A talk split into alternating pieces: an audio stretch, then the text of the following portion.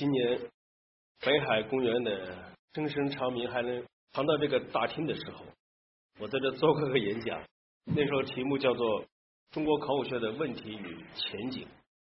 所以今天呢，我就专门来讲一讲这个王朝。所以题目呢，我我把它叫做埋藏在地下的商王朝。为什么把它叫埋藏在地下的商王朝呢？大家知道这个商王朝啊，最初啊，实际上是中国古代文献里的一个概念。就文献的记载哈，中国古代有个商王朝，当然商还不是最早的，在商王朝之前还有个夏王朝。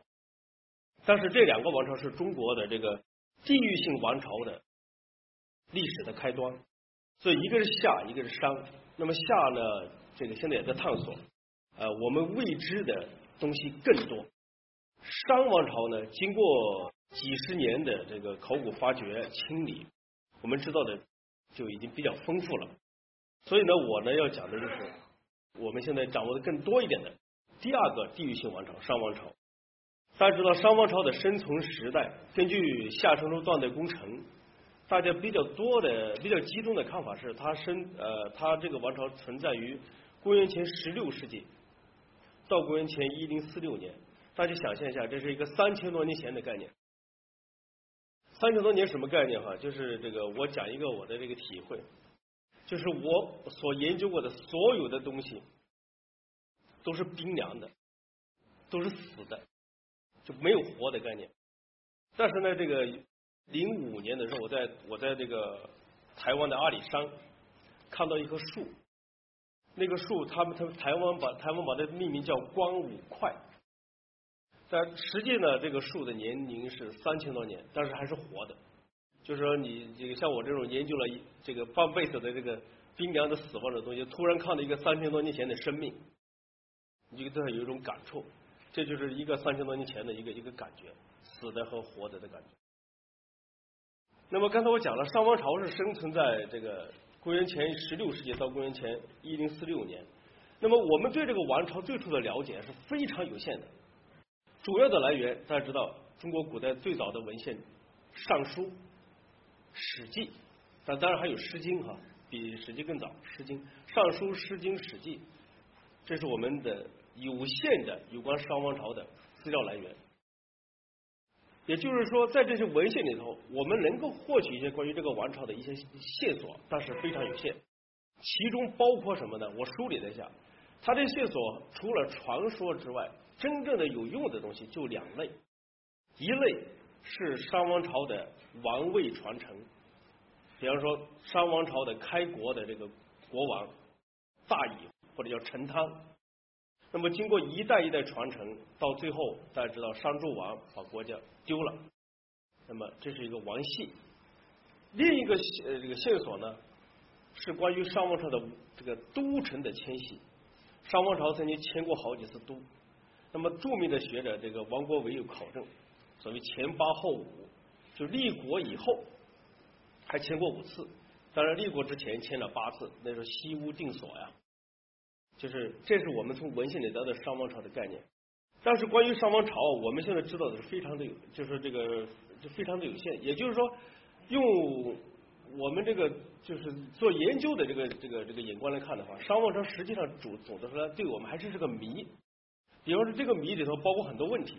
假如说这是一道一道题目的话，我上次其实我也用过这张图片，这就相当于我们在数学上解一道方程式。我们从考古学上来讲，这就是我们的一道题目。这个题目包括很多内容，比方说这个图可以显示你商王朝在哪里。当然，首先是商王朝存在不存在，其次是商王朝如果存在的话，它在哪里？如果知道他在哪里的话，他生存在这个王朝什么时候建国，什么时候灭亡？那么更进一步问，这个王朝的社会结构什么样的？他的人种是什么样的？是吧？他的工业、农业。他的艺术成就是什么样的？他有没有特殊的这些习俗等等？就这都是问题。就这道题目的回答，绝对不是一个人、几个人能够做得了的，应该是整个这个考古学科他所面临的挑战。这就是文献里的商王朝。总之一句话，我们知道，这关于商王朝内容是有限的。好，现在转到我们今天这个主题，就是考古它所得到这个商王朝是个什么样的？所以我这个一个小标题叫“告诉你一个不同的商王朝”。为什么不同呢？因为文献里的商王朝是就那么一点点线索，你说不清，实际也道不白。而考古它所能够获取的关于商王朝的知识是其实是非常丰富的。现在哈，就是说我们有很多关于古代史的这个这个书籍著作，你们去看商王朝的时候，他经常会把考古的资料作为主要的内容去写到里头。但是今天我当然我还没有看到一部真正的把整个商王朝写清楚了的，或者写的比较清楚的。大概我我想在不久的将来，一定会有一部著作能把商王朝写清楚，或者写的比较的清楚。这部著作肯定是考古学家来完成的。所以我今天只是在这一方面透露一点关于商王朝的情况给大家。如果说考古学来研究商王朝，它所面临的第一个挑战，当然是商王朝的历史的边界框架，就是说商王朝什么时候开始，什么时候结束，它迁过哪些都等等，就是最主要的大问题，现在要先要解决掉。夏商周断代工程，很多人听说过，它原来解决的就是商王朝的。这个年代问题其实就是一个年表的问题。那么现在的话呢，我们不是去套用夏商周断代工程的提供的年表，而是根据考古学所发现的实际的遗址，就是地地道道的实物材料来描述这个商王朝。这样的话，我们会把商王朝分成三个阶段。大家看这个过程哈，最早的时候，大家知道文献里头有商王朝。那么考古里头要落实文献里的商王朝，把文献里的商王朝落实到地底下，从地底下挖出来，那显肯定找地方去找，肯定得有线索。所以呢，最早这个线索来自于河南的安阳。那么安阳呢，经过发掘哈，一九二八年就国民党政府时期的发掘，挖了十五次在安阳，但是大部分挖出来的东西都运到了台湾，包括甲骨，包括铜器、玉器、骨器等等。国民党政府的十五呃十五次发掘，证明一个什么问题呢？证明安阳殷墟啊是商朝后期的都城。那么这这个问题，这个证明了以后，解决一个什么样的这个这个谜团呢？就是解决了商王朝的的确确存在了，而且它的后期的都城在安阳。好，当我说安阳殷墟是商王朝后期的时候。另一个问题马上出现了，那商王朝的早期在哪里啊？对不对？就是我们回答的时候，我们根据甲骨文证明了，甲骨文写写的很清楚。潘庚以后，大量的国王的活动的遗迹都在殷墟。那时候有商王的狩猎活动，有商王的祭祀活动，还有商王的战争等等，这些甲骨卜辞里都有。但是它只是商朝后期的。那么早期的话呢，它肯定在另一个地方。那么。一边是史记上的有关商王朝的王位传承，大家读《史记》的时候可以很容易读得出来哪个王传到哪个王，他写的很清楚。另一边呢，就是有王国维图像的这一篇啊，这位是王国维，他呢从甲骨卜辞里头集出了一个王位传承。什么叫集出来？就这篇卜辞提到国王祭祀这个王到另一个王，他把这个王叫做父，这个王叫做祖。他就知道这个这这这这这个这个称谓关系就表明他们一个早一个晚。他把所有的这些谱词词片找到一起进行梳理以后，他就能得到一张表，商王朝的王位传承表。但这张表是纯粹从甲骨文里头出来的。那么当王国维把甲骨文里头出来这张表跟史记的表一对应的时候，他发现两个基本上是一样的。也就是说，甲骨文证明了《史记》关于商王朝的记载，也就商王朝确实是存在的。但是刚才我讲了，商王朝存在挖了这么多年，包括司母井在三九年也挖出来了，当然那三九年不是那个正式的科学考古发掘，实际是当地的老百姓给盗出来的。那么结论是，殷墟只是商商王朝的后期都城。那么这个问题这么一转化，就成了商王朝存在，殷墟是商王朝的。都城，但是是晚期都城。那早期呢？商王朝的早期的遗迹在哪里？考古上马上面临这个问题，就我我不能说我这个商王朝完整的，我不能说我就找它的晚期，对吧？我还得把它早期找出来。那么找早期怎么找？这就需要考古学很多方法上的配合。最重要的一个工作，就是一九五零年代以来的这个一一系列的考古发现，包括郑州商城的考古发现。大家知道，河南的郑州离安阳大概一百八十公里，在安阳南部一百八十公里，开车的话两个小时就到了。那个地方后来证明，这就是商王朝的早期的都城所在。这个图呢，显示了一部分这个呃黄色色块是商郑州商城的这个轮廓。几个红色色块那个地方呢，作为宫殿所在。那么这样的话呢，就把这个殷墟这个作为晚期都是往上延伸了，延伸到了商朝早期了。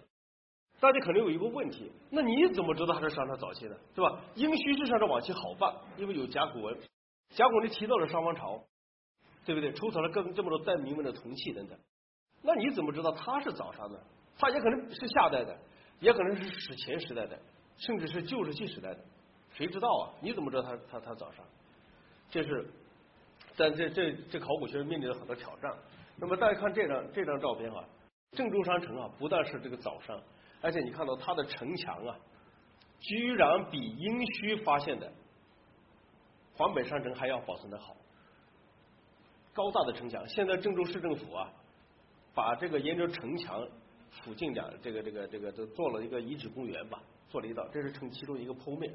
但是从文物保护的角度看的话，那边城墙背面那个大楼显得跟那个三千年前的古城是格格不入了哈。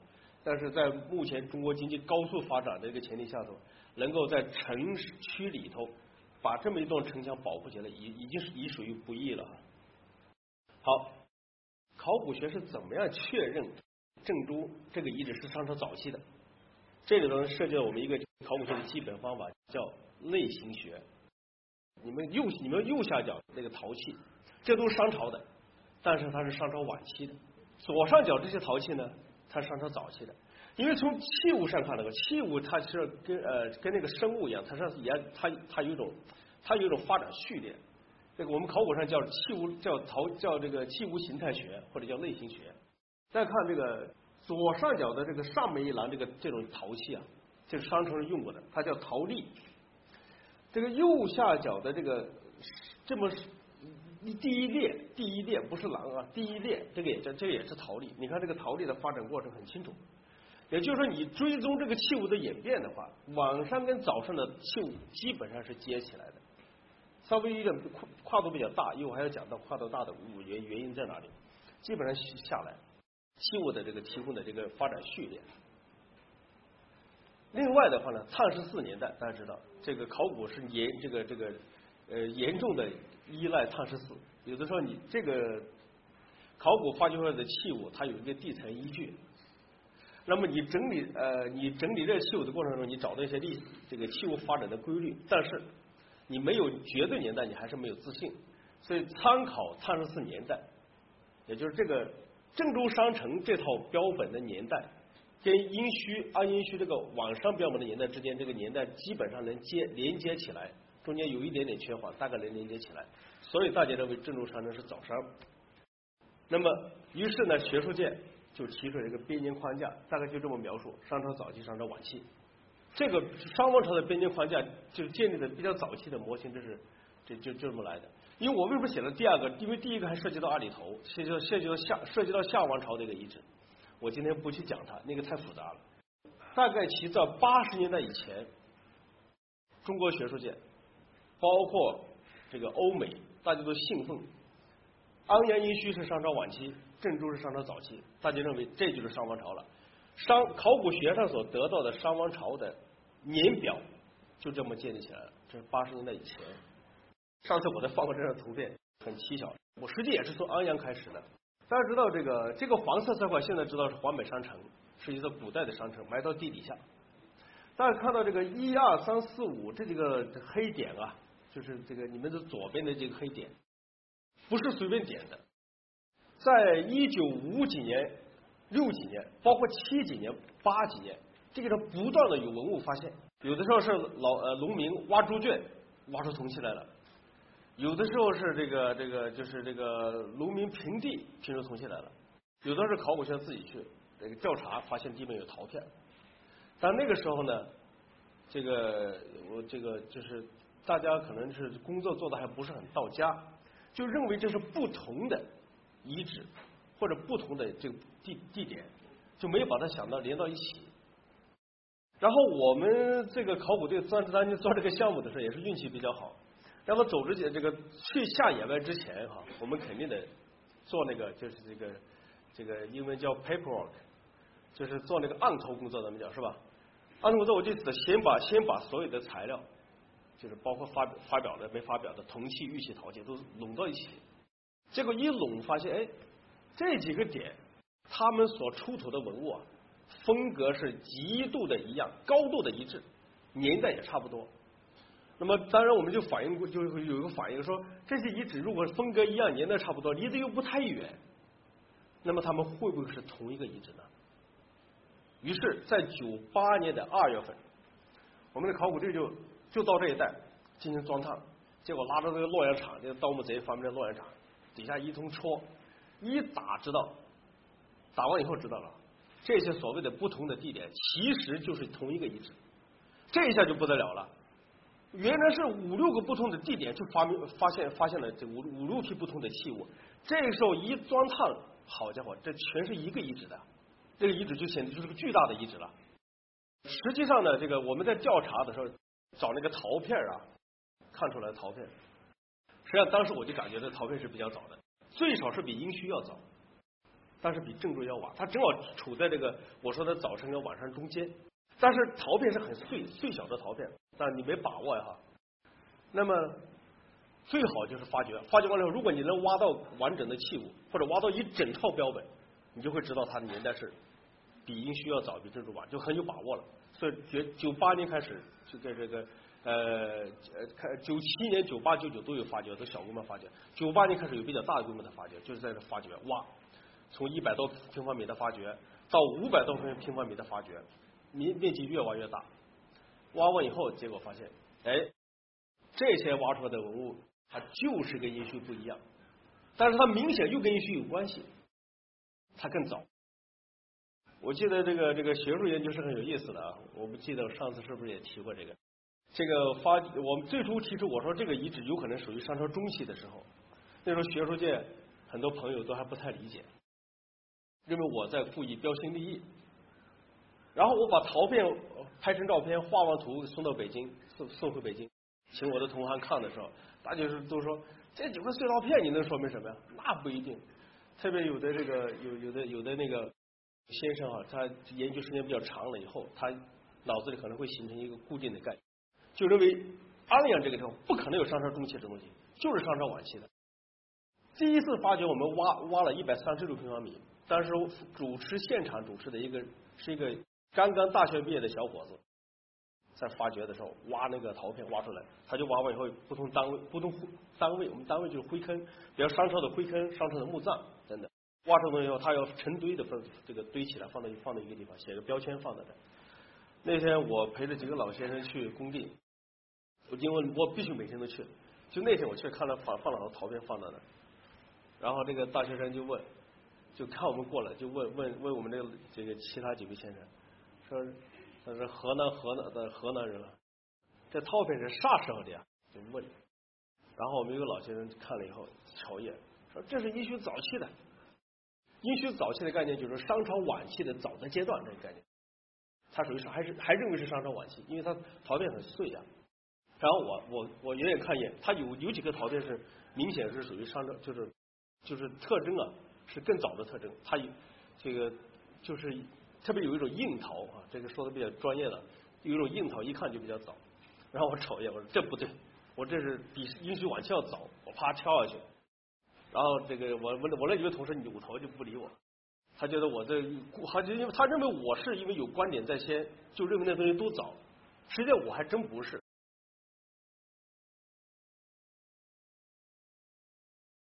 他觉得我这，他就因为他认为我是因为有观点在先，就认为那东西都早。实际上我还真不是。然后后来这个这个我因为我一直坚持这是商朝中期的，比殷墟往下走。那这个消息传到北京后，北京很多朋友都不相信我。然后最后说说还是说我说我说我在标新立异。然后我那时候没办法，我说，哎呀，现在唯一的办法怎么就是，真的要复原复原几件陶器。也是我的我这个是说的有点俗了啊。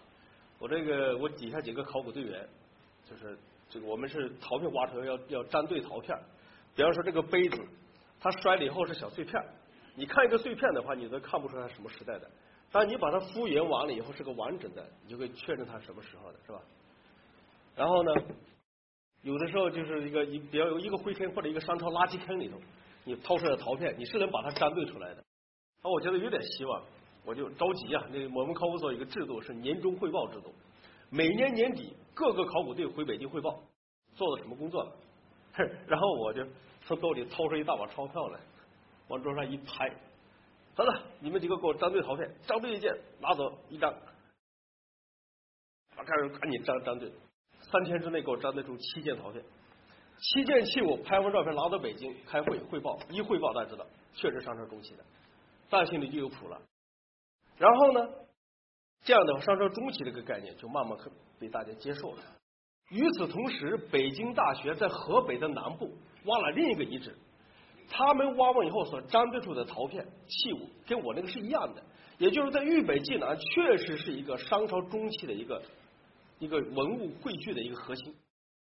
就是我原来我读硕士生的时候一个判断，就是商朝中期的这个这个可能都城就在豫北冀南一带，这个观点是有有道理的。到目前为止，我只是只是说它的年代。大家知道，如果我说我说商朝中期很重要，它是比殷墟早，比郑州晚啊，是中中中中间一个阶段。但人家还是说，人家会说，是啊，你东西找到了，但都城呢，你没有什么就是更大的东西来证明它。所以的话呢，更重要的证据，或者更直接的证据，更认更容易让人呃让人信服的证据，还是是就是城址的发现。你看这张图，刚开始我们只是说在这个几个小点点，就你们左上角那块转打转转是吧？说那块地方有商朝中期的东西。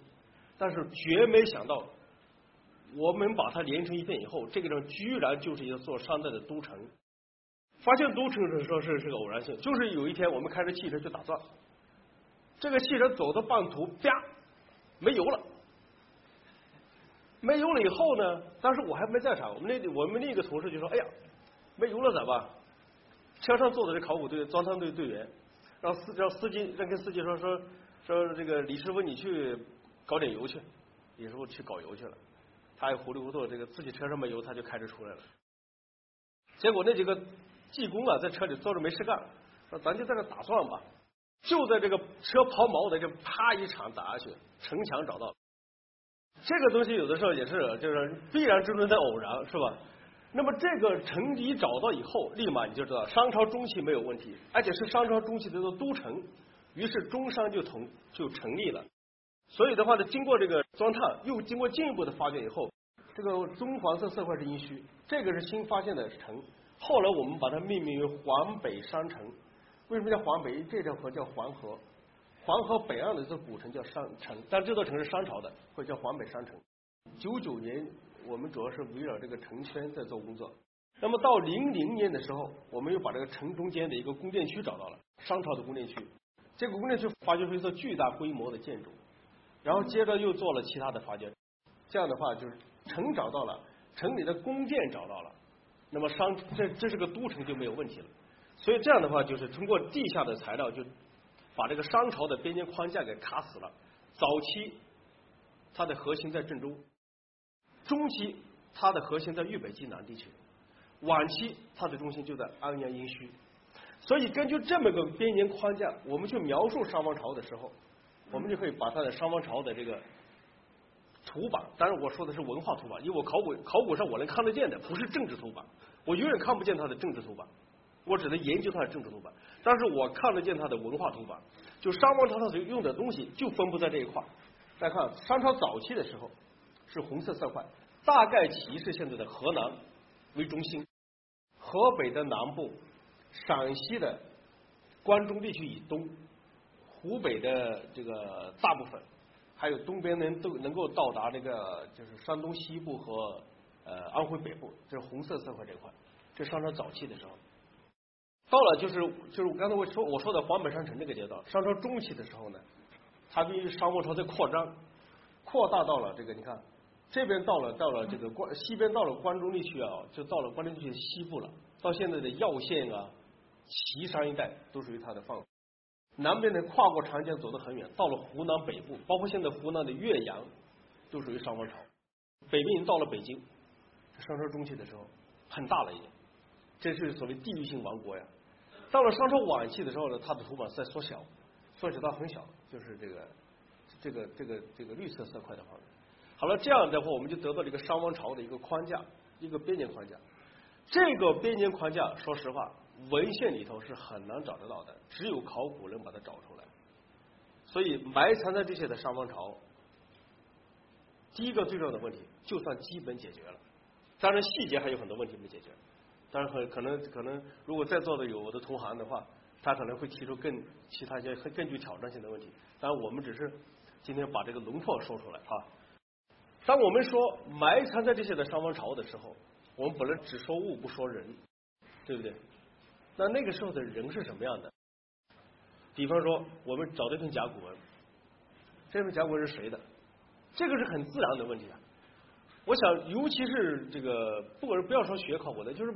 咱们一般的爱好者，或者学经济的、学政治的、学数学、学物理、学化学的，他也会说：“哎呀，这份甲骨你看写的这么多字哈，你可以把这字认出来，但这字是谁写的？这个谁当然谁本身啊也是个概念哈，它可以说是哪个人种，可以说是哪个民族，可以说是哪个具体的个体，是吧？你可以这谁？但是问题是这个问题要回答。那么当然了，从学术上说，当我们说谁的时候。最早啊，这个这个这个这第一步，我我们肯定只能说指人种，不太可能说这个具体的人是谁。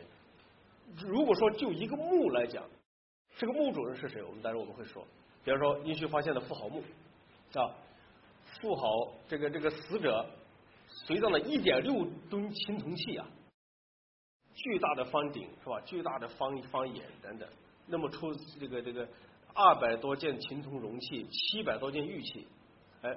这个人那么富有，他是谁啊？但是这个时候问的是个体，但是我们讲的商王这个谁是商王朝商文明的主人，讲的是一个讲的是他一个人种。那为什么讲人种呢？因为这个人种的问题自一开始就是个吸引人的问题。考古上解决人种最简单的方法，最直接的方法就是搞体质那些测量。考古学里有个分支叫体质人类学，比如这个头颅骨，测量它的这个颅长、颅宽。额头的高度等等，他可以说，哎，这个人是非洲人啊，还是什么这个高加索人等等，他可以测出来。但是问题在于什么呢？这个体质的那些测量啊，这个方法，其实在学术上讲应该是一个很成熟的方法，可是还是很多人在挑战它。有人说体质的测量的结果根本就不可靠。有有个有个有一个英国人特别损，他把他把这个就是英国英国不是这个人死了不埋到不是有那个墓园吗？埋到特别是这个特别是那个那个那个教教堂啊，教堂附近一般都有这个墓区。他就有一个教堂附近，他就死了，就很多教士这个教士修女等等都埋在里头。其实这个这个每个人都有名字，都有性别的。他他知道这个，他知道这个性别名字，他把这名单给隐匿起来。然后呢，他请体制体制那些来测。说你给我看看，这个墓地有多少男的，多少女的？结果一测以后，他很多都是不准的，也就这个方法确实多少还是有误差。那么，但是呢，毕竟是一个办法。通过体质的测量，人类学家提出的关于商王朝的主人，或者说甲骨文的主人的观点是五花八门。有人说是这个欧洲人，有人说是美洲人，有人说是这个这个亚洲人。他是他是他是。他是这个互相矛盾的，所以这样这样的话，这个问题就解决不了问题。那么，这个大家知道，再说这个在座可能有学理工科的，马上想，那我们用那个 DNA 哈，用那个最新的新技术，我们不是解不是解决问题了吗？不要说男女，我能我不要不要说是一般的男女问题，我我这个这个这个人种问题，我很容易解决啊，是吧？基因，我提取出基因以后，基因可以告诉我这些，但实际上这个也不是那么简单。我曾经用同一批样本，安阳的样本，我把一一部分样本，同一批样本，一部分送到加拿大，一部分送到日本的东京，一部分送到咱们北京北沙滩，中科院这个这个遗传研究所，三一笔材料送三个实验室，结果做出来做出来结果就是让人这个这个就是几乎是无法接无法接受。这个日本人告诉我说，这个你做的这批样本是这个这个这个西亚人，西亚人。加拿大的朋友告诉我说，这批样本是高加索人。然后这个北京的实验室告诉我说，反正是西边一带的，就是整个就跟这个我这个我们这个这个这个就是跟我跟你我我们这蒙古人种东亚类型啊，跟我们蒙古人跟我们没有什么关太多关系。但实际上呢，就是这个这个这个这种实验并不是没有价值，但是如果你真想去接受它的时候，你就必须慎重。那跟我合作的日本的东京大学医学部的植田信太郎非常兴奋，给我写信。说这个结果很好啊，我们可以在 Science 发文章。大家知道，在 Science 发文章，但是在中国是，尤其前些年啊，是很了不起的事情，是吧？这是当院士的敲门砖啊，敲门砖啊，是吧？但其实要发，但是我是坚决不同意。我说不行，我说你说服不了我。为什么说服不了我？我跟大家放几张图片啊，大家仔细看，这是安阳医区出土的一个一个。陶塑的一个人头，再看一张，这是安阳医区处的一个绿松石雕的人头，一个人像。再看这个玉雕的安阳医区出土的，我这样的标本有三十多件，基本上是囊括了所有现在能看得到的商朝人有关人的人体。或者呃有关人的体貌的描述，基本上囊括了，没有，就是说三十多件里头没有一件人看起来说说这个商朝的人像看着像高加索人，或者像白种人，或者像非洲人，或者像没有一件都没有。也就是说大家再想一想，虽然说我这个办法是一个很好像看起来是一个很很常规的办法，就是你收集一些标本，然后看他的体貌特征，但是你知道，如果一个人去创造一个作品的时候，他不可能创造一个自己完全没有见过的作品，他他很就是就是那个时候他所有的这些这或者这么说吧，所有的这些原胶这人像哈，他一定是对自我的或者这个对我自我种群的一种自觉或者不自觉的描述。你没有一件看上去像欧洲人像像非洲人，那怎么可能怎么可能商商朝人是高加索人呢？所以我觉得。我们还就是这个，我们还是要还是要在这个在这个人种上要慎重。我的观点基本上是认呃，基本上是明就是这个呃，应该说很肯定的。我相信我眼睛所见的，我相信商朝人长的模样就是这个模样。他体格特征很清楚啊，用用这个人类学的办这个概念的叫，它就叫蒙古人种东亚类型，就是跟你我差不多的，这就是我们的祖祖先。关于商朝人长什么样，你看文献上是没法解决的，对不对？这也是从地下来的信息，地下考古发掘告诉我们的。只有考古发掘把这些东西挖出来以后，才知道哦，商朝人长这个样子。商朝作为一个王朝，作为一个曾经无比强大的这个这个这个这么一个这么一个政治实体，它是怎么组织起来的？啊，商朝我们说商王朝的社会组织是什么样的？这个概念。文献里头有一点点线索，因为它有王位嘛，有王，最少有王啊，还有宰呀，有臣啊，有各种各种官僚机构，它这个信息它有。但是商王朝这个社会，它有多少平民，多少贵族，多少普通这个这多少奴隶，这个概念它没有。所以考古学能够把这个给它找出来。我具体的我就不再不再说了，因为这个这个我就直接给这个结论啊，这个一个数理统计的一个结果。这个就是商王朝的社会结构。这个图哈，大家不要不要看不要看这个这个其他的，大家就看这个数字，看这个这个百分之八十二到百分之八十七，百分之七到百分之十这个数字，这是什么概念呢？这个百分之八到八十七是我们所发掘的一万五，现在是一万五千多的商商代墓葬了。我们我们现在挖到的商朝的墓葬是一万五千多座。在这一万五千多座里头呢，就是呃常规的墓葬，就是他商朝我们现在很清楚是商朝按家族来按家族埋的，按家族埋的。这个家族里头就是随有一定的随葬品啊，不是太多，比如一套一套酒器陶的，或者一套吃饭的家伙，就是一般的平民的东西啊，这样的墓葬一共有就是相当于百分之八十二到百分之八十七这么一个比例。那么大概百分之七到百分之十呢，你可以把它纳入贵族行列，就是他经常会有些铜器。一套铜箍、铜镢等等，它也有点身份。然后极少数的墓，就上面那些，那就是就像富豪墓这样的，一下随葬青铜器一点六吨，是吧？这个这个玉器几百件，然后这个这个海贝，这个这个几几万枚，这等等这样的，那是极少数的。所以这个就也就就反映了商王朝的一个社会结构，它是一个以族就家族啊。跟我们现在北京不一样，北京大家肯定没有什么家族概念了，一家一家，比方说某个小区，他住的是李的，姓李、姓王、姓刘，全都有。过去都是什么什么什么李庄、刘庄，都是那种。商朝也是一样，他也是按族，一个族住一块死了以后这个族的人埋一块这个族里头大部分都是平民，那就是商朝的社会结构。这个结构是考古上能够把它阐述的比较清楚的。当然，这个在商王朝这个时代。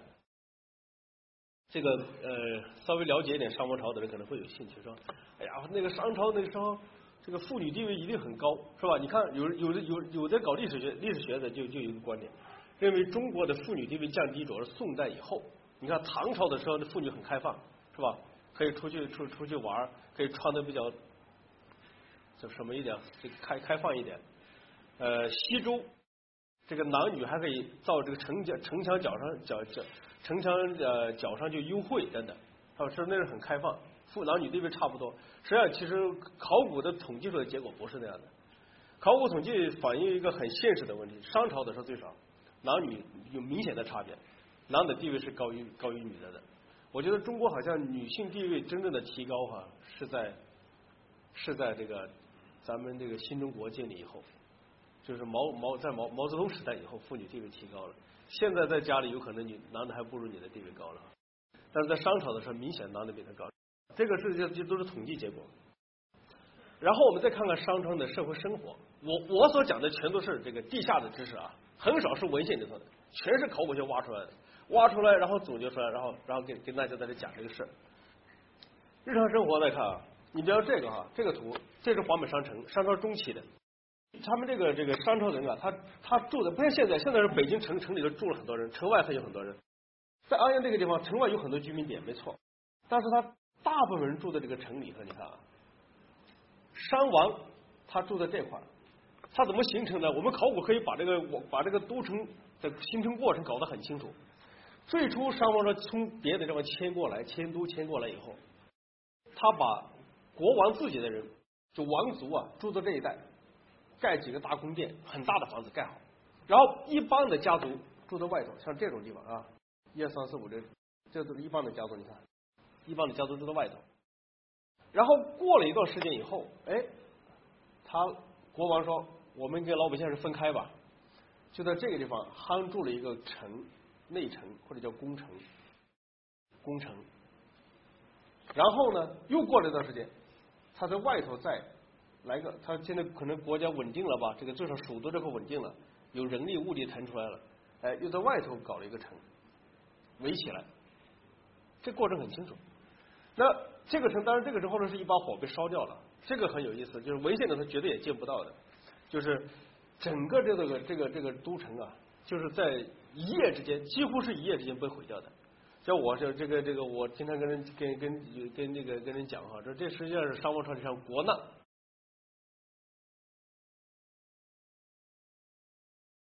像我这这个这个，我经常跟人跟跟跟那个跟人讲哈，这这实际上是商王朝历史上国难。这个国难文献上你是没有任何线索的。为什么知道它是国难呢？我们现在在这个工程里头挖出来的所有的房子，几十处，从这到这几百米啊，所有的房子都烧掉了，而且都是一场大火，它就能把你这个地面都给给你烤成烤成姜红色，全给烧了。烧完以后，外围这个这个大型的这个夯土这个这个这个夯土城墙啊，座椅都停顿了，不再建了，一夜之间就没了。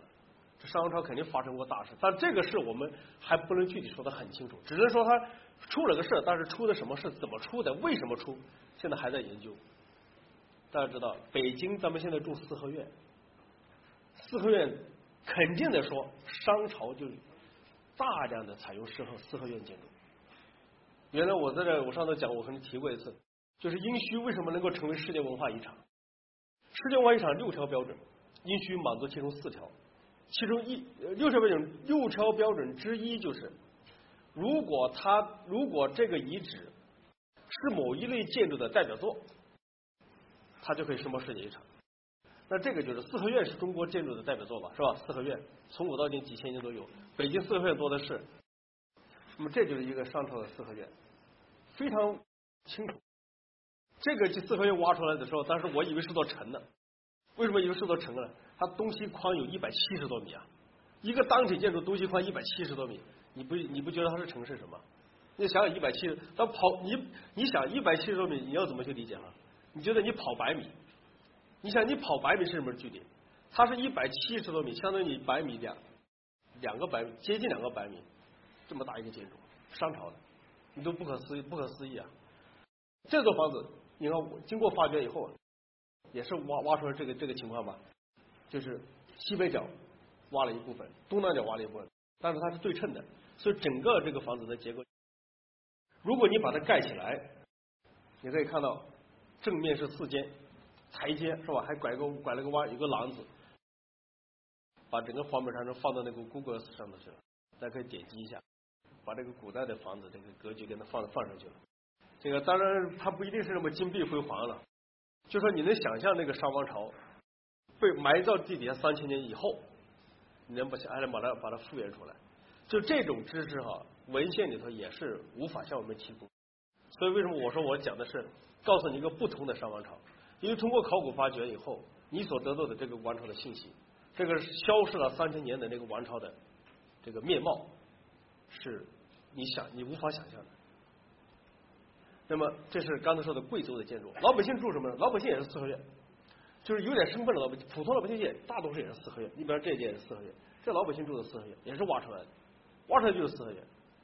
所以过去关于什么奴商朝是奴隶社会，奴隶住半地穴式建筑，住半地住地窖，那都是不对的，那都是文献里头想象出来的，甚至说都是从呃这个某些这些一些理论里头推导出来的，而不是说挖出来。我们挖出来商朝完全另一个概念。在座有很多很多很多先生辈的，就是我的先生辈的这个这个这个先生们，就是包括我在学校读书的时候，我也受。这个咱们这个这个经典马克思主义理论的这个这个影响也比较多了，大家都认为商朝是奴隶社会，奴隶一定是住的很低档、很低级，是这个会说话的工具。现在我们经过考古发掘，发现不是那么简单，比我们所学的那套要复杂的多。这是这个商代建筑的这个这个这个倒塌的墙皮，你看，就他们用的建筑材料，你说当然跟现在这个水泥钢筋不能比。但是你跟那个民国以前、清朝以前那个没有太多的区别，是吧？人类社会是在最近这一百年里头，在这个这个大大跃进、这个飞速发展。但是在过去的几千年里头，它的发展应该是相对比较缓慢的。啊，这上朝的建筑，他们他们的排水系统，这个左下角那个这个这个这个三通，大家看到没有？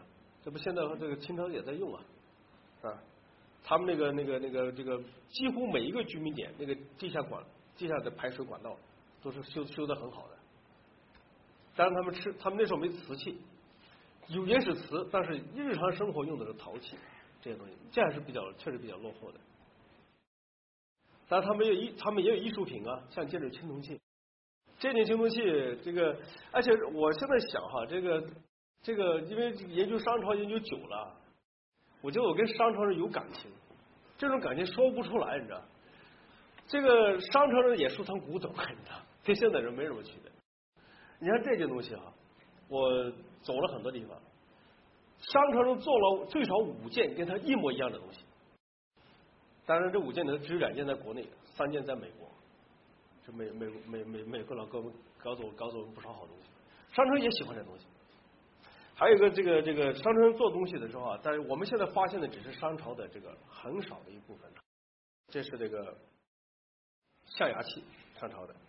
商朝人喜欢喝酒，咱们这个自从自从那个限酒令以后，酒这个咱们的酿酒业是这个这个好像损失很大。在限酒之前的那个那个传统，那那大家都知道，都一说喝喝一喝，特别河南人，特别是安阳人，一说就是走。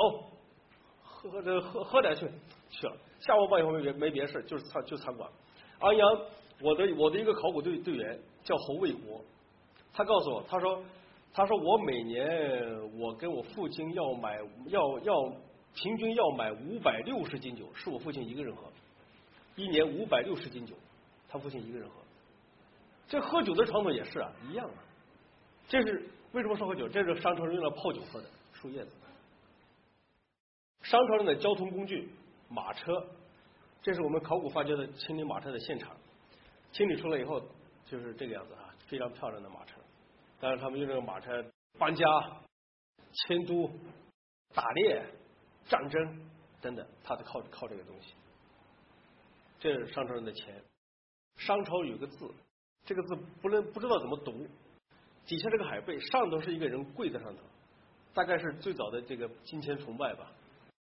商朝人的尺子，上次我提到过，我们现在一米是三尺，三十多厘米，三十三厘米。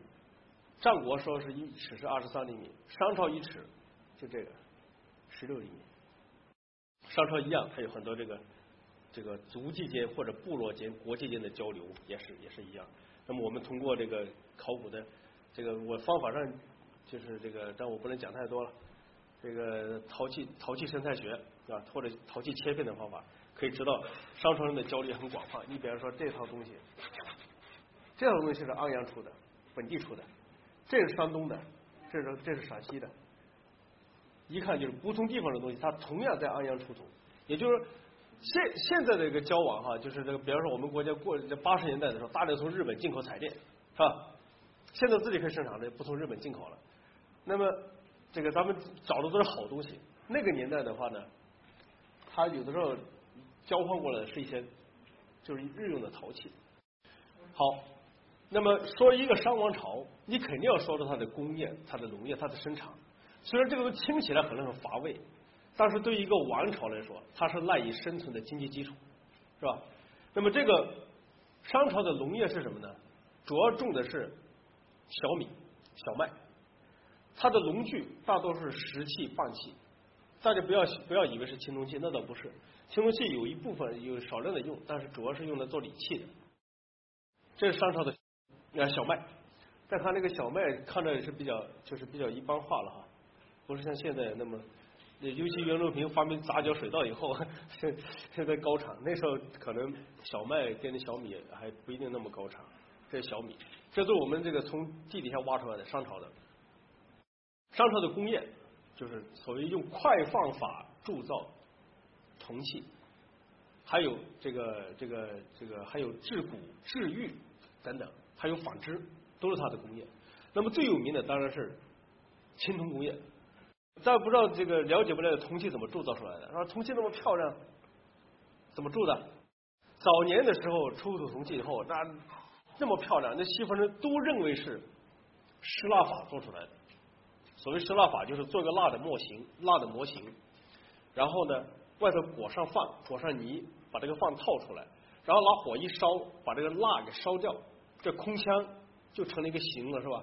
然后再把铜器溶液浇入进去，这样这个这个铜器就可以等这铜器冷却以后凝固了，它就成了器物了，这叫失蜡法。因为商朝的铜器很精美，所以一直到六十年代以前，大家都认为是施拉法做的，唯一的一个。法坏这个认为是快方法做的是个瑞典人，呃，当年瑞典皇太子的瑞典皇太子有个有个有个助手叫高本汉，那个实际上在高本汉之前，也这个有个叫安特森的，还有一个叫卡尔贝克的，他们都替瑞典皇太子收集东方文物，因为瑞典皇太子特别喜欢东方文物，他自己还专门申请到中国来发掘，后来遭到中国政府拒绝，结果他又跑到这个朝鲜去挖去了。朝鲜他让他挖，他挖了不少东西。现在瑞典远东博物馆收藏有很多的中国的这个文物，很多就是中国的青铜器。因为瑞典的收藏，他卡尔贝克曾经收藏过一些陶范，左右下角那个碎块一样，所以他就提出来说：“哎呀，商朝人那个铜器不是这个施拉法，是块放做的。”但是很多不信，到六十年代大家才接受商朝人是用块放法做的。那块放法什么意思呢？就是就先做一个模，做个比方这个杯杯子啊，做个模，然后这个这个有了模以后呢。在这个膜外头啊，就用泥啊，软的泥给它糊上。这个上的花纹是雕刻的，不是像那现在是画的，是雕刻的。糊上以后，等到稍微稍微干一点以后，他把这个泥啊给它分割开来，再把再把这泥一块块取下来。取下来以后，所有的纹路、形状都到了这个外头这个外头这块泥上，是吧？这块泥就是放，这个放烘干以后，又把它拼起来，然后里头又去做一个。做一个内放，塞到中间，在内放，在内放或者这个这个内放或者心叫泥心也行，和跟外放之间有个空腔，然后呢，把铜器给融化掉以后，浇到那个空腔里头，器物就成就就就就成型了，这就快方法铸造。这个快放铸造研究研究的有的时候很有意思，你比方说，我不知道大家看过青铜器没有？有一种青铜器，它有个提梁。这个提梁是绳子，绳子拧成拧成的麻花状的，就跟那个天津麻花似的拧的。然后这个绳子跟它这个环之间不，它这个环不要提吗？它中间要要要要扣起来，这个环还必须是活的。这两个环之间啊，你看不到任何衔接焊接的痕迹。所以到底是这个环这个环怎么套进去的？这个麻花状的绳子怎么铸造的？这个问题困扰了这个铸造学家几十年，没有人想明白这个事。说商城怎么做出来的？后来是个澳大利亚人，他说：“他说你们都不懂，他这个东西很简单。他说你，他把它提一个提一个概念叫绳叫施绳法。他说你，他说商朝人肯定是先用绳子，先用这个这个麻搓了个麻绳，搓了个麻绳以后，把这个麻绳套到那，是吧？套到那，然后我浇铸的时候呢，我先把这个器物浇铸完，然后把麻绳拴进去以后。”这不是不是不这个环不是不粘粘不粘粘了吗？然后我再用泥把它填充进去，把这绳子给裹到里头，然后我再点一根火，这个点火把这绳给烧掉，烧掉绳子以后，我再把青铜溶液注到里头去，一凝固，这个绳子不就成了青铜的了？所以他这个这个很多人搞不清楚，但是这个就没想到是一个澳大利亚人搞这个这个提出来的。后来做实验以后发现，这个就就是这么做出来的。我说到这个铸造，我最近我我我顺便讲个有意思的事。最近那个网易，他请我写篇文章，但最后最后我没有给他，我放我放到另一个人发表了。就是有一个，就大家知道四母戊鼎，我们国家的国宝啊，最重要的一个器物了。那么有一个问题就是，四母屋顶是不是中国古代最大的青铜器？大家要仔细看这个。如果细心的人看了这张图以后，就会知道，四目屋顶绝对不是古代最大的青铜器。商朝最少有三件铜器比四目屋顶还要大，这就是其中一件。第二件，再看这件也是这件，这件是一个青铜鼎的顶腿的腿模。四目顶我量过，它的顶腿四个腿。呃，其中两个顶腿的直径是十六厘米，其他两个顶的直径是十五点九厘米左右。这个青这个顶的顶膜，它的直径是底下是十六厘米，也就是它只是个膜。如果它外头裹一层放，中间柱子完了以后，它的顶腿的这个直径一定大于四母屋顶。所以知道商朝这两件青铜器都是商朝人铸造的，比四母顶还要大的青铜器。实际上还有一件，一九五九年就出土了，是也是个范，一个一个范，也就是四木鼎，其实不是商朝做最大的青铜器，肯定不是。所以说，这个商代的青铜工业很发达。我们现在看到的四木鼎只是它的一部分，它的其中一个大的，但绝对不是最大的铜器。这它的工业哈，它铸铸造的工业。那么它的艺术品啊，这很多，像这样的这样的东西啊，这个这个这个水牛。商朝人的水牛，商朝人把水牛叫做叫做叫做“四”，他不认为是他们他们的概念不是牛，他们的牛指的是黄牛。四在对于商朝来讲，完全是一个另外的东西，是个野生动物，跟老虎跟今今天的老虎是一样的。哎，这是商朝的工业和农业啊。那么我们去说商王朝的，它作为一个王朝，它肯定还有它精神层面的东西，对吧？他人死了怎么处理？刚才我讲的是埋上家族来埋，家族墓地。这个从让从我角度讲，我看出两个问题了。一个是商朝的墓葬是按家族埋，这两个家族；另一个的话呢，这个里头有很多盗坑，盗墓贼留下的盗坑。大家细大家细细的可能看，说，哎，说这个这个那个唐博士，你为什么这个圈要圈到这和这中间的难道不是墓葬吗？这不也是墓葬吗？啊，就是我们是怎么，我们是考古发掘啊，大家想象的考古发掘，把地面的虚土表土一清开以后，商朝的两个墓地出来了，是吧？这不两个墓地吗？这个这个，这是墓葬墓坑。然后中间那些为什么我们画上呢？我告诉大家，这就是盗墓贼留下的罪证，盗坑。但是大家知道，这个盗墓啊，跟科研一样，跟干什么都都是一样的，他水平也有高低。这个高手盗墓贼的话，他不会挖到，绝对不会挖到这些没有没有没有没有墓葬的地方，是吧？这显然是这个很水平很低的盗墓贼挖的，挖的就不是地方。这个我们哎呀我们医区考古队。这个有一个看门的老头，姓商，叫商文同。他当年的时候呢，这个四十年代就是盗过墓的。后来这个五十年代，我们国家不是打击盗墓贼嘛，就把他给抓了。抓了以后呢，就这个这个就办办学习班，后来他改造过来，改造的不错。后来我们就把他收编了，就在我们考古队看看大门。那老那老头非常非常有意思。我去考安阳这个殷墟当考古队长的，那时候我年轻，我才三十岁不到。我去的时候，老头那时候在门口待着，根本就看不起我们，不理我。后来我我经常就跟他套近乎，我说老先生你怎么不理我呀？老先生最后熟了以后，最后跟我说：“说你们不行，他说不河南话，你们不中。”说怎么怎么不中？哪惹你了？他说：“你知道吗？”你们去考古的时候，这个钻探的时候，你们的洛阳铲打下去，你得把土拉出来，掰开一看啊，这个土是粘是粘土，这个土是夯土，你得看。他说我们当年盗墓的时候，我怎么可能看得见啊？那都是黑灯瞎火的该当啊，我都是晚上干啊。他说我一摸摸我就知道底下是有没有墓葬。人家说的是真的，确实是真的。这个这个北京大宝台汉墓大家知道。他可能有人去过，大宝的项目现在大家知道是广阳王的墓葬，还有他广阳王他的夫人的墓葬，两座是吧？最初钻探的时候，是我的师兄，这个我的我的我的学长啊，他是北大毕业的，他当时得到一个得到一个任务，就是去钻探调查大宝台大宝台汉墓，回来以后，人家给我们所所长写个写个报告回来说。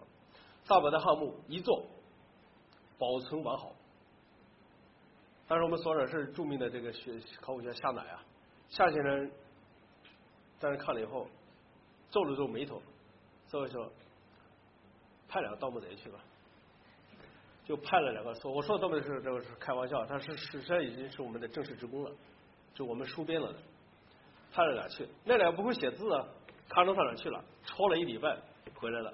又不会写字，就找这个夏所长，说夏所长，我们探了一下，是两座墓葬，而且都被盗了。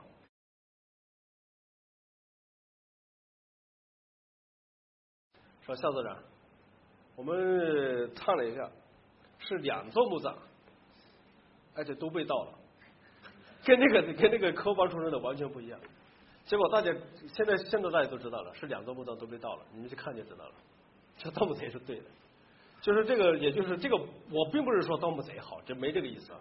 我是说这个考古是一门实践性很强的学科，就是要要要要要手上功夫。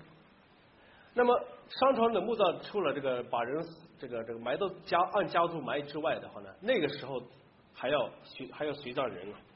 这个每个墓葬像这种有身份有地位的都要杀人随葬。这张呢，这个看得很清楚，这商朝上家族埋葬的，一个家族一个家族，都是家族墓地，你看到挖出来就是只要把地表的土一清开，如果它是墓地，它一定是成片成片的分布，一片就是一个家族一个单元。那么每个家族里头有的有身份的，它的墓道的形状是不一样的。这是一个带墓道的大墓，这是它的附近的随葬的唱马坑。商朝人他这个很有意思，就是这个有身份的人他死了以后要把车埋进去。现在这个观念还有啊，有身份的人，这个这个有讲究的人，这去世以后还不得给他烧辆宝马？一样，你看，这不一个商朝的贵族啊，他附近就有一一系列的车马坑，一排车马坑，马车是他身份的象征。死了以后要随葬马车，而且他买马车通常都在大墓的东南方向。大概三四十米的地方，这个这个脑子快的肯定马上反应过来了。那我要是发现有有一有一辆马车或者几辆马车，是不是它西北东北方向三四十米就有个大墓啊？这不正好用来造墓吗？这个这个这个，但是这个规律是这个这个确实有这个规律，就是大墓跟马车是有关联的，马车是的随葬随葬品。那么商朝的精神生活的另一面就是他祖先崇拜。我们现在这个知道这个，我们现在当然也有祖先，也也去这个，比方说钱钱老钱学森先生去世了，是吧？呃，胡总书记，咱们去这个这个这个这个，他去这个悼念一下，啊，送个花圈，是吧？呃，前江总书记也去了，那么就是对死者的这个这个这一种一种一种敬意，表示一种敬意哈。那么商朝的时候也是一样，他们不不仅仅是敬意了，他们就是相信祖先，或者叫祖先崇拜。有一个美国学者写了一篇文章，他他说话话说的更雷人。他说商朝的国王，看是一个国王，他统治这国家，实际上是商朝这个商朝的国王和他死去的祖先一起统治这个国家。为什么呢？因为商朝碰见什么大事，他都要占卜，要问问他的祖先，问问他的神灵，非常迷信。那么他对祖先崇拜到什么程度呢？哈？你看这些这些带这个墓道的大大墓啊，都是商朝的王陵。在王陵的附近，你看这是他祭祀坑，一排一排的祭祀坑，我们可以看看个看个镜看个镜子。祭祀坑里头呢，都是骷髅，都是这个杀殉的人，有的把头砍掉了，有的没砍着头。每个坑里头通常杀个五个七个人，有的杀十几个。人的价值啊，他那时候对人的价值是完全是一种不同的理解。这个小孩十几岁的也是同样杀掉埋到墓道里头，或者杀掉把头砍下来。你看这这都是都是小孩的头啊，都十几岁，十十二三岁、十三四岁的小孩，这也是埋藏在地下的商王朝。如这些知识也是从地下来的，文献里头虽然会提到一点点，但是没有考古学，没有这些考古的实物，我们不知道这个知识。不知道那个时候的价值观是这样一种价值观。还有，大家可能有的可能也这个这看过这样的图片，更恐怖的，把人头砍掉，放到一种容器里头去蒸去煮。这件器物叫盐，青铜盐，材质是铜器，哎铜的。这里面有个篦子，这里放水，底下烧火，水蒸气上升，这个人会放东西去蒸。这个里头居然有一颗人头，这是另一件，也是盐，里头也是一颗人头，就商朝人把人杀掉，他去蒸。当然了，这个这个对于我对于我们来讲，我们考古来讲，当然一方面是看到他这种习俗，但另一方面的话呢，也是对我们来说也是一个挑战，就是也是研究。这又存在一个他是谁的问题，对不对？谁是他的主人？他是谁？又存在一个问题。这个是我说的谁就是个体了。刚才说的是人种，这就是个体。那这个人是谁？我们能不能研究出来？那么这个研究当然这个是一个漫长的过程哈。如果说如果说我们现在假定说在座的谁去发掘去考古，发现这么个东西，肯定想知道这个头是这个头是谁的，很有意思啊，是吧？但是研究起来有的时候你发现很困难，有的时候你找方法就得找找好长时间。你像头一件八四年出土的，一八四年到九九年，你看多少十五年吧，没有任何人敢去碰它，没有任何人敢去研究它，因为你没有方法。九九年发现这件以后，我们我想过研究它，可是也是没方法。呃，当然我说没方法，这看你研究什么问题了。那么一个简单的问题说，这个人是不是被蒸过？这样的方法是有，是吧？那因为它的容容容器里头，它的物理特征不一样，它的化学成呃化学特征不一样，是证明它被蒸过，这个很容易。但是由于背后潜在着一个更难的问题，他是谁？这个问题你解决不了，你你找不到方法，你就不敢去研究它。后来直到二零零三年，我在美国一个杂志上读到一篇文章，发现美国人提过一个方法。后来我觉得哎，这个方法可以用，我才找才开始研究做这个课题。这个也很有意思的一个研究，就是说我很容易证明他这个人被蒸过、被煮过，但是我很难发这个这个这个确认他是谁。那么怎么确认呢？再知道这个丝同位素的方法，这个可能有人听说过，特别有如果有学理科的可能知道，丝金字边一个思想的丝，是一种是一种金属元素。那么丝呢？它会，它我们每个人的骨头里头都有丝。但是如果我们每个人能，就如果如果说这个要做要做要做这个分析的话，假定这个假假定咱们是土生土长的北京人，那么你骨头里的丝和你牙齿珐琅质上的丝，它的水平是一样的。但是假定你是在这个东北。或者在四川长大，然后你考大学考到北京来，就不一样了。你的牙齿里头的丝同位素，跟你骨头里的丝同位素的水平是不一样的。因为你牙齿里头记录的斯通斯水平是你四川的或者东北的，而你骨头里的是你现在的，所以这个原理就可以用来查这个人的出生地。那么我们呢，就这个根据这个方法，就做了四通斯分析。大家看这个，这个红色的这个，这个四通斯水平就是这个人的，就是他的。他虽然有也有也他也有高低不太一样，但基本上这个范围之内。那么证明这个人是个外地人，就这个罐里头煮的那个人啊，他是个外地人，是从外头抓进来的。那么做的更多以后，另一件他也是外地人，就做的越多越证明证证明越能证明他是外地人。但是你也很难证明他，哎，他是外地，他是外地哪个地方的人呢？是吧？你北京的北京，北京外头还有湖，还有湖北，还有还有陕西，还有还有还有辽宁，他是哪个方向的呢？那你还是不知道。所以这个研究是有的时候需要个漫长的过程。然后怎么办呢？然后我们现在开始就想另一个办法，就用那个氧同位素的方法。就是如果一个人他要离海洋比较近，他的骨头里的氧同位素。或者牙齿的氧同位素水平比较高一点。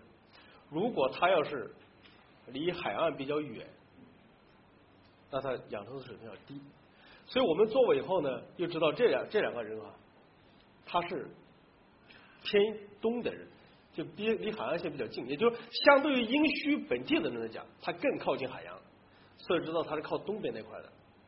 但是它究竟东边哪一块，你还是不知道。这个时候你还你的研究还要进一步。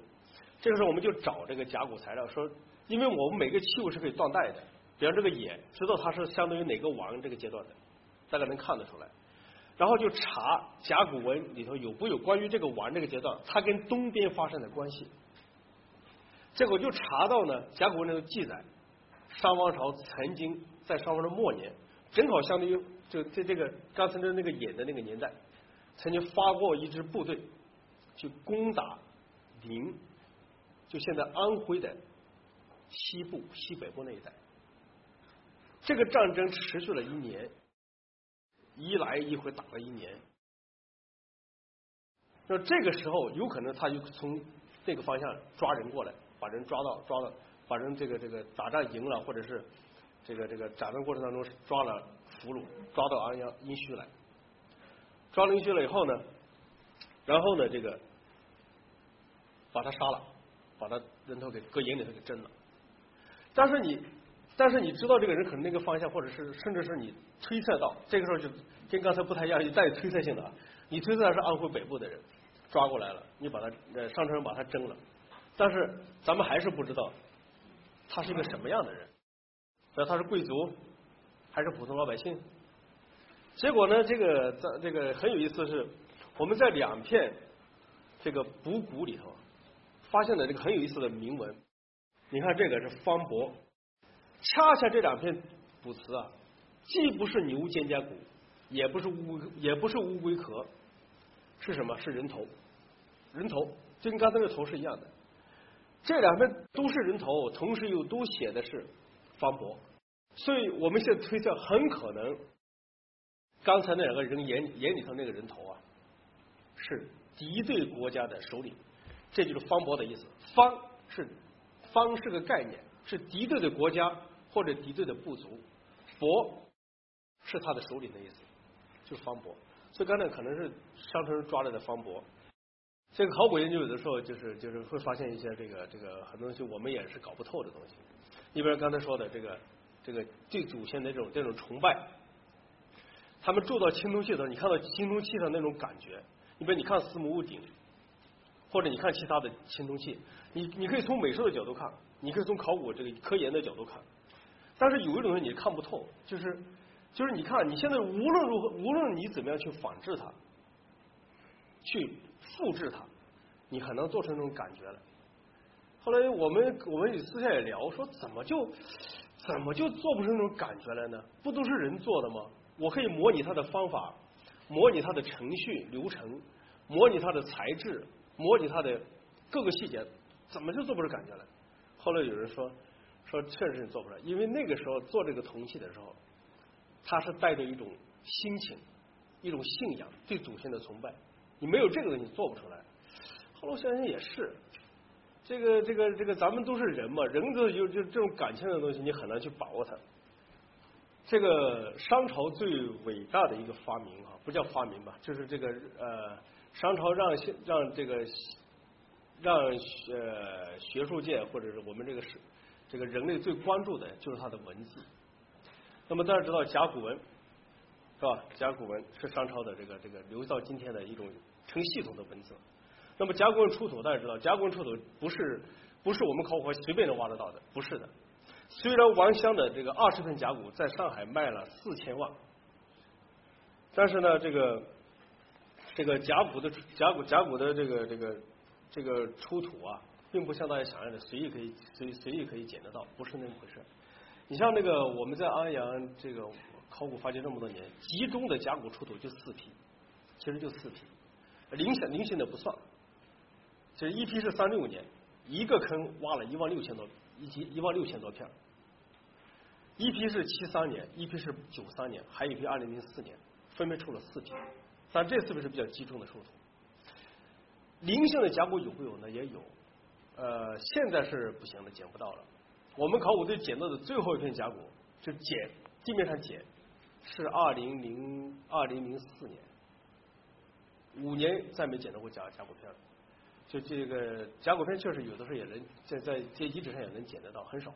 八十年代以前有，最近文物出版社出了一本书，叫做呃好像是叫叫安阳民间散落甲骨嘛，是是吗？里面一千多片，很多都是当地的当地的人去捡捡到的。这个但是这些捡到的甲骨都是因为集中出土以后被反复的农耕。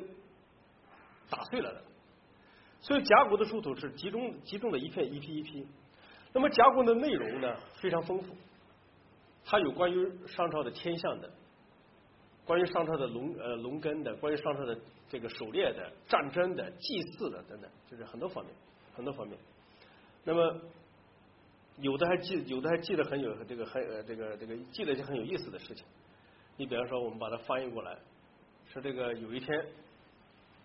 商王王子去打猎，打猎以后到一个到一个到一个地方以后，这马受惊了，马受惊以后，这个这个因为商车坐着坐着马车去啊，这个马车就折了，商这个这个商王王子子阳一个跟头啪摔地上了，受伤了。这种很生动的故事也有，还有这个商王张卜说妇好要分娩了，那会不会难产？会不会顺利生产？这些很生动的事情也有，所以这些这些知识也都是从地下啊。挖出来的，当然也这个甲骨文需要破译了。那么我们现在甲骨文甲骨文里头大概是我们集出来的文字呢，大概也是四千多个字。四千多个字现在能够认得的，可以肯定的说认对了的，大概有一千五百个字左右。还有一些呢，就是呃可能也可能认得，但是还没还没有那么十足的把握。另外有一些呢是还不太认得，主要是些地名啊、人名啊等等，还就是不完全了解它真实含义。他说，但是所有这些东西的集中到一起，就这个集中到一起的话，能够让我们读懂商朝的甲骨文，也就是获得更多的商朝的信息。呃，但是这个商朝的甲骨文提供给我们很多这个关于商王朝信息的同时啊，也给了我们一个误导。很多人认为商朝的文字是用刀笔刻的。刀笔刻的甲骨文，但是这是不对的。大家可能不知道，商朝的文字，我告诉大家，肯定的说，是毛笔字写到竹简上。这大家可能没想到吧？如果没有考古，就不不存在埋藏这些商王朝了，是吧？但我们知道商王朝是商王朝，这是另一个面貌。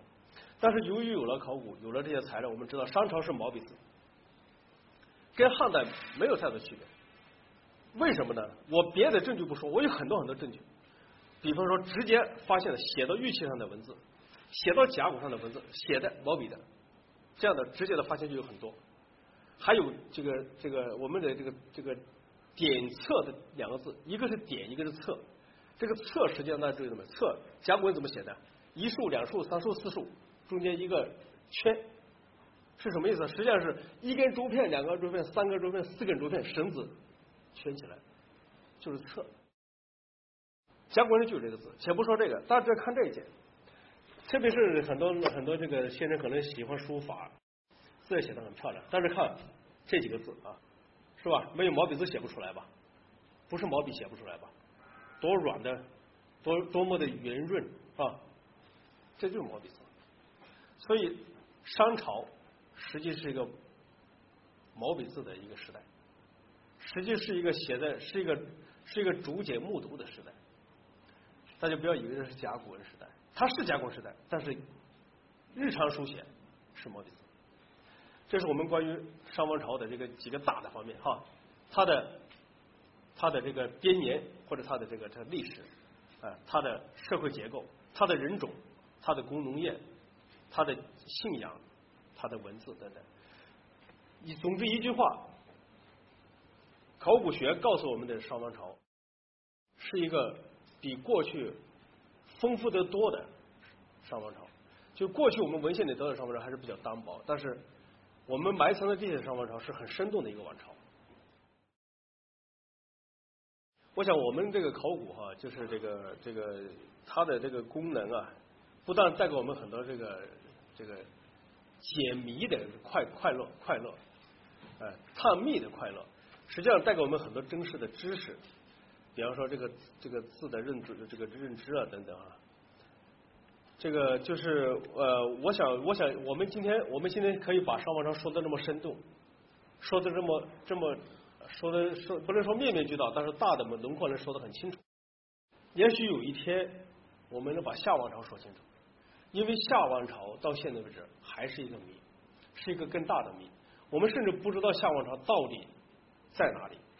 不知道夏王朝到底是怎么回事？现在现在我们知道这是非常有限，但是但是我想有这个随着这个学科的发展，考古学的发展，随着在座的关对考古学的关注，呃，也随着在座的年轻的将来加入到考古的这个行列里头来，所以我们对过去的了解会更多。呃，讲我基本上讲完了，但是我还回到一句话。就是考古学啊，我自己的观点，我上次我讲过，我说是考古学实际上除了是一门获取知识的学问之外，也是一门应用科学。所以将来希望这个大家这个关注这个更多的关注这个学科，把这个学科啊这个做好的同时，让这个学科为为今天服务，为现实服务。好，谢谢大家。